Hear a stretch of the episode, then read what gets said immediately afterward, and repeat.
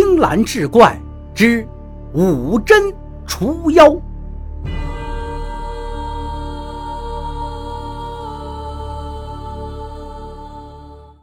上回说到，那妖物惧怕赵三爷，恳求饶命，赵三爷就让他立下毒誓。话音刚落，秀清就言辞凿凿地发起誓来，道不会再扰了席家。赵同庆待他发完誓言，方才依次拔针。银针刚刚拔出，就听秀清口中连呼两声：“可惜，可惜呀！”随即，他眼中赤红消退殆尽，缓缓地闭上两眼，一头倒下，昏睡过去。席员外眼见女儿手指血流不止，将那被褥床单都已染红，不由得心疼万分。急忙让严氏找来细布包扎，见赵同庆正在收拾器物，心中不解，他为何将妖孽放走，便问道：“敢问赵三爷，此妖为何物啊？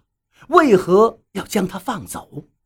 赵同庆一边将银针等法器放入囊中，一边对席员外道：“此物实乃一只修为颇深的刺猬。”即俗称的白仙，人属阳，妖归阴。此妖本系至阴之物，白天阳气旺盛，故妖不敢侵入；而女子性本阴柔，加之夜晚睡觉阳气内敛，故此物能有可趁之机，惯于在梦中幻化害人，吸取精气。而今我已将他驱走，谅他不敢再来。上天有好生之德，自我赵家祖上起都不欲赶尽杀绝，故留他一条活路罢了。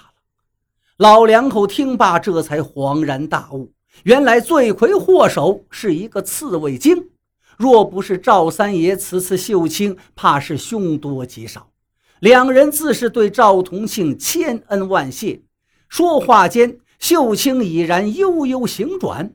猛然间看见赵同庆，不由吓了一跳，随即便觉得右手痛彻心扉，一时心中千般疑惑，却不知从何说起。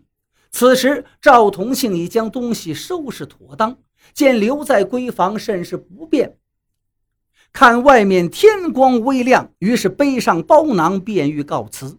席员外再三挽留，请他吃了早饭再走。赵同庆却不愿讨扰，席员外实出无奈，将他送至城外方回。秀清在家中慢慢调养半月，身体逐渐恢复。席员外心中记着赵同庆的恩德，便与老伴商量，带上女儿去赵府登门致谢。这一日，二人备好四色礼物，带着秀清来到赵家。进去之后，便道明来意。可赵同庆仍是坚持不收，正在推辞间，忽见一个十七八岁的少年公子从门外进来，原是赵同庆的独子一生回来了。赵同庆叫住一声见礼，席员外一见这赵公子俊秀儒雅，口中不禁连连称赞不已。和赵同庆闲聊间才知，一生至今尚未娶妻，两人又寒暄了数句。赵同庆仍是不肯收下礼物，无奈之下，夫妇二人只好又带着礼物和女儿泱泱而归。待得回家之后，席员外总觉得心中过意不去，于是与老伴商量，不如将女儿许配给赵家公子。一来赵家对秀清有再生之恩，二来这赵公子的确生的是一表人才，嫁与他也不会亏了自家女儿。两人随即便去问那秀清的意思。秀清那日在赵家撞见赵公子，心中已有些倾慕。此时又是父母之命，便含羞道：“全凭父母做主。”夫妻俩见女儿同意了，心中喜不待言，急忙找了本地一个有名望之人做媒去赵家提亲。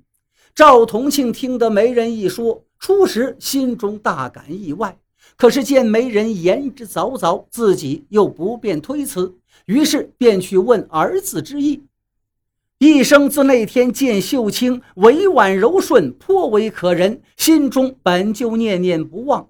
此时见父亲来询问，当即喜不自胜，说道：“愿意。”赵同庆见儿子也同意，想既是习家一番美意，若是再过推辞，会让人家觉得过于托大了，也就点头应允。当下两家便约了个佳期。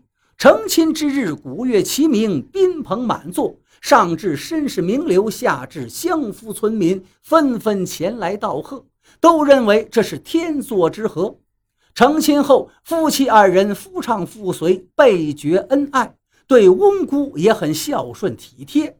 过了月余，赵同庆又受人所请出门除妖，因路途遥远，这一去需两日才能返还。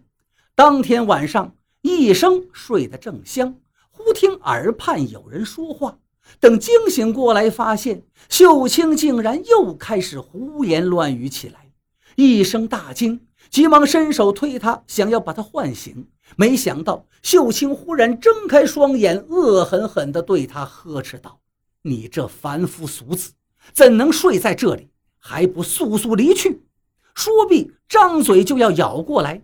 一生见此情形，心中大骇，起身跳下床来。秀清在后面紧追不已，一生夺门而出，在院里一边奔跑一边大声呼叫。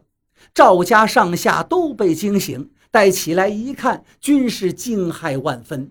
一生的母亲想要上去拉住秀清，却见她披头散发，容貌狰狞，见人便作势欲咬，一时间谁也不敢上去。只好拉了一声，闭进房中，紧锁房门，待在里面，不敢出来。